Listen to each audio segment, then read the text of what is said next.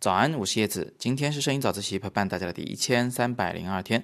今天我想合并回答两位同学的问题啊，一位是小罗当当，他呢好像遇到了一些瓶颈，四年前开始学网课，啊，但是现在呢不知道该拍什么好了，身边总觉得还是有些精彩瞬间，但是呢觉得自己拍不好，也就啊有些止步不前，有时候甚至会做梦啊，梦到自己拍了好作品啊。其实我觉得呢，你遇到的这个瓶颈啊，呃，我们要从三个方面来看待啊。第一个方面呢是。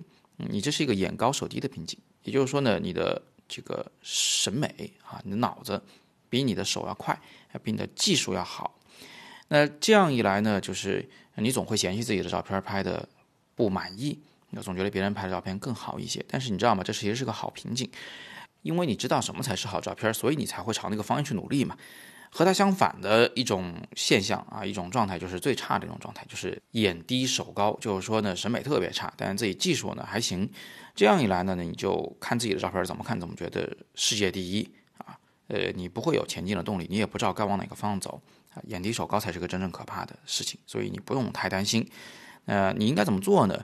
我想你这个有一种方法是最简单的，就是放下你的感性的这种思维方式。啊，用理性的思维方式去替代，讲的再这个仔细一点，就是说你不要老沉醉在你的照片不够好看啊，我拍不出什么好照片，我总抓不住最佳瞬间的这种想法里面，沉醉在这里面没有用。你应该用理性思维去替代它，去想到底你这张照片哪些地方不好，跟你喜欢的照片到底有什么样的差距啊？把这些细节一找出来，你就能够改进，能够拍得更好。最重要的一点是呢，我们人类的思维方式啊，就是。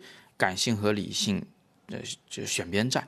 当理性出场的时候，感性它总是就退到舞台后面去了，这样你的状态就变得很好了，进入了一个良性的循环，对吧？呃，就退一万步讲吧，就是说，即便你现在拍的确实不好看啊，那又怎么样呢？我们学摄影的初心是什么？还不就是为了记录一下自己的生活？还不就因为我们热爱生活？所以你现在放轻松一点，不要管那么多。那遇到精彩瞬间，拍就好了。至于这张照片好不好，你我们不求这个结果，而且要到最后十年以后，嗯嗯，那个你喜不喜欢这张照片，这要另说呢。说不定你现在觉得再难看那张照片，到时候看起来都觉得很有趣的，很值得去记录的啊。所以勿忘初心，有的时候呢，不要给自己这么多压力啊，就只管拍就好了。好，我们来看看另外一位同学的问题，但是好像我找不到他的这个这这个名字，找不到那个问题在哪儿了。呃，刚才我还看到了的某篇早自习后方的留言啊，他问我说：“叶老师，单反相机能不能在近距离里面拍一个人的全身照？”这个问题问的有点意外啊，但是呃，我其实特别乐于为大家回答这些比较基础的摄影问题啊，所以大家有这个问题就尽管问。那我回答一下这位同学，就是首先呢。就是你所谓的近距离拍一个人的全身照啊，要的是一个广角镜头，就是视角很开阔的镜头。呃，只要你有广角镜头，你都可以在近距离拍人物全身照。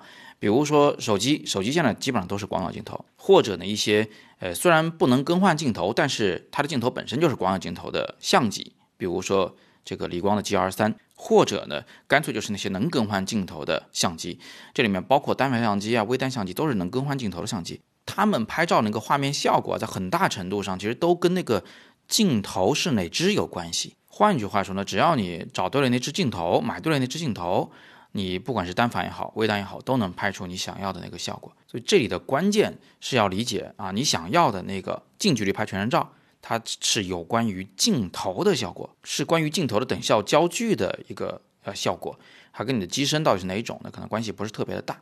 好吧，总而言之呢，就是大家还有什么摄影问题的话，就尽量在后方给我留言啊。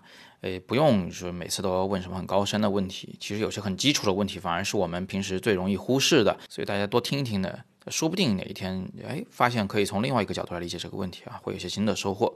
所以无论你有什么样的问题啊，尽量在后方给我留言，我会尽力为你解答。那今天我们就先聊这么多啊。今天是摄影早自习陪伴大家的第一千三百零二天，我是叶子，每天早上六点半，微信公众号“摄影早自习”。不见不散。